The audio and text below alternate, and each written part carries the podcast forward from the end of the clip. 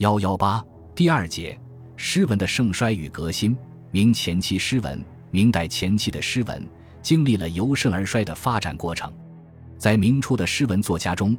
比较有成就的是经历过元末社会大动乱的作家，他们的作品较有现实内容，具有时代特色，其文风尚朴重实，浑朴自然，与元末浮艳华丽的风格形成鲜明的对照。明初的诗文以宋濂、刘基、高启为代表，他们致力于开拓新文风，将传统的文学致用价值观引入创作主旨中，主张文学与政治相为流通。文学应有益于政治道德。刘基论诗主讽，与宋濂发乎情、止乎礼义的见解大致相同，倡导崇儒富雅，反对清虚浮靡，否定诗歌吟花咏月的艺术职能，这是他们的一致归趋。所以，他们的作品中有歌功颂德、应酬冗长之作，开启了台阁体的先河；但也有反映时代特色的作品。诗歌成就较突出的是古体诗和乐府歌行，显得挥洒自如、雄健豪迈，有一种狂放磅礴的凛然侠气。刘基的诗在明初的影响仅次于高启，古体诗较好，风格接近韩愈，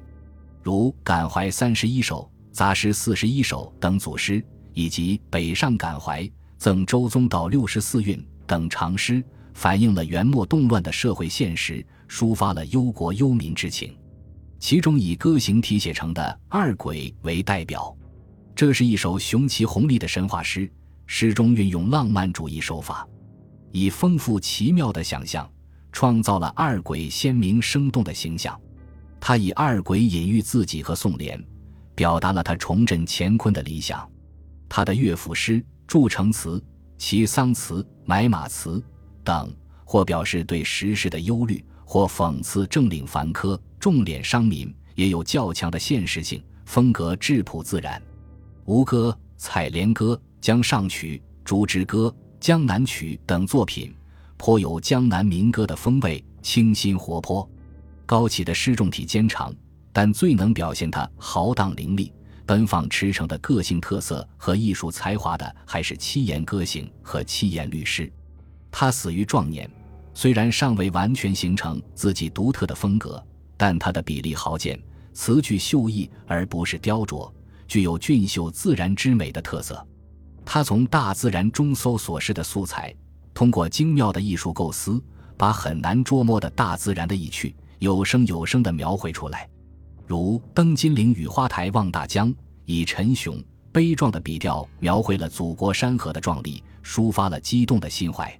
在他所经历的生活范围内，无论是描写自然景物，还是抒发亲情友谊，反映社会现实，都曾写下不少优秀的诗篇，如《猛虎行》对酷政的讽刺，《醉歌赠送仲温》描写意气相亲的友谊。他早年做的《青丘子歌》则自述他疏狂的性格和苦吟的生活。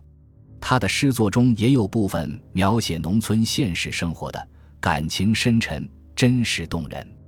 如《田家行》。描述了遭遇水灾的农民的困苦生活，养蚕词描写了蚕家的生活和感情，放牛词、捕鱼词、采莲词、打麦词等诗作描写了江南农民的劳动情景，反映了农民的疾苦。刘基的律诗有不少可颂的作品，如《五律古树》，描绘了一幅元末社会动乱的图画，表现了深沉含蓄的格调。高启的律诗艺术才华也相当高，如宋神左思从汪参政分省陕西，借宋行简括地写出祖国统一后的新气象；清明城管中诸公，道出在外做客的人所共有的心情。高启的律诗或严肃，或委婉，含混从容，接近盛唐一些诗人的风格。然而，明初诗作有明显的模拟古人的倾向，不免落入旧套。这又为后来的复古派诗歌开了先河。明初也产生过一些有现实意义的散文作品。宋濂、高启的某些传记体散文，叙述故事紧凑自然，刻画人物妙销如生，对英雄志士、奇人异事颇有赞赏之情。宋濂专长散文，传记文章的艺术性最高，如《秦氏录》《王冕传》《李仪传》《杜环小传》都是比较著名的作品。《秦时录》记载一个文武兼长而怀才不遇的人物邓弼，作者以同情之笔描述了他坎坷的命运，刻画他磊落的性格。《王冕传》以小畅俊逸的笔调描写那种豪放但孤傲的人物。《李仪传》和《杜环小传》则表现李仪、杜环两个下层人物扶病济贫、舍己为人的侠义品质，鞭挞了社会道德堕落的世风。更值得注意的是，《祭礼歌》刻画了沦落风尘的少女李歌坚贞、泼辣而深情的性格。高启的散文成就逊于诗歌。书搏击者是塑造一位传奇式的人物，生动描述了搏击者见义勇为之举。《游灵岩台》是一篇颇为奇特的散文，明是游记，却不着意于游历过程；明是应命之作，却行讥讽控告之实。作者的灵言之意一贯到底，借描述灵言之由，运用明褒实贬的方法，诡谲巧妙地嘲弄了一伙趋炎附势的新贵，表明自己不上功利、洁身自好的志向。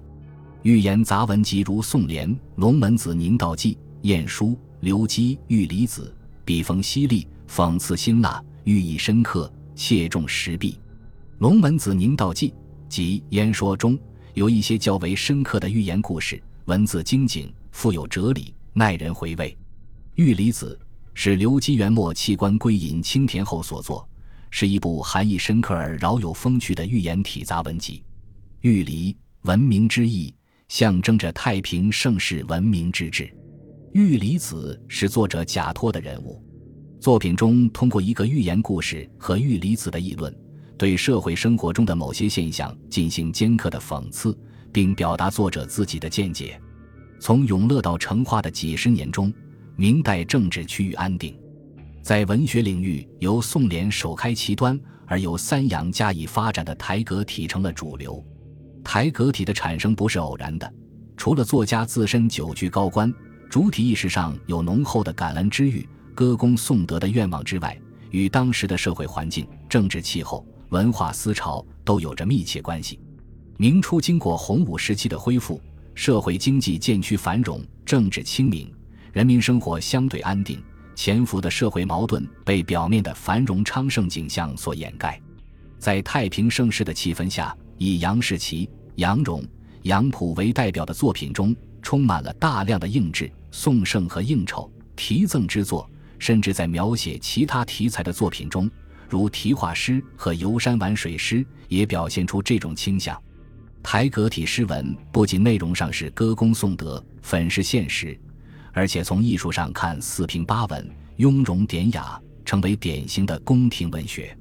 上有所好，下必有所因。经他们倡导，效法者众，一时相系成风，形成流派。产生了许多冗长空洞、众口一腔的作品。台阁体文学的出现，固然透视出皇家的气魄，但却使明初文学堕入严重的衰落时期。这一时期不囿于台阁体的诗人也有一些，虽然他们没有形成主流，却能以各自的风格才情，在文学创作的低潮中激起几片浪花。其中能表现出自己创作特色的有于谦，在于谦的诗中。除少数写景咏物、惆怅赠和者外，多数充满着爱国忧民、坚贞节操的浩然正气。青年时作《石灰吟》，表现出甘愿为祖国建功立业、不惜牺牲个人的精神。由于他曾长期担任地方官，关心民生疾苦，在诗歌创作中能真实的反映社会现实，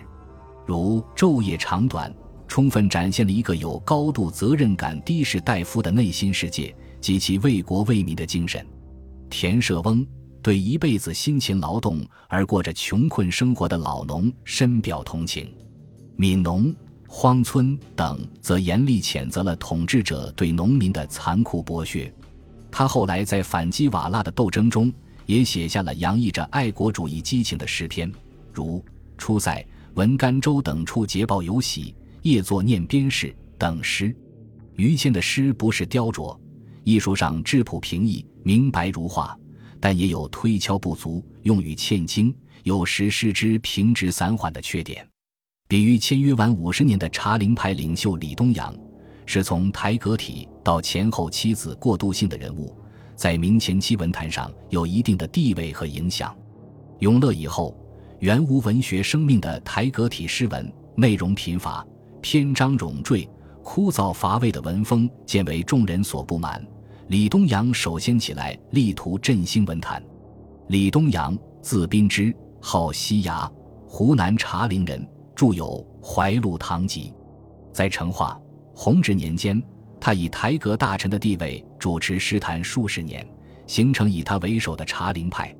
包括谢铎、张泰、陆少保、石罗启、顾清、鲁铎、何孟春等人。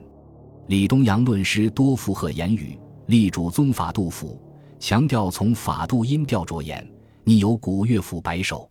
咏怀史实，书记感慨，或谴责暴君，支持虐政，或关心民末，同情人民疾苦，论说中肯，较有意义。还有一些忧国悯民、感时伤世的作品，有的写景抒情，意境清新，真挚感人。他的散文追求典雅流利，诗法先秦古文，长于记，传奇杂著，成就不及诗。虽然他的诗文深厚雄浑，意味隽永。但由于他久居高位，长期脱离社会底层生活，思想内容不免贫乏，仍未能超出台阁体的影响。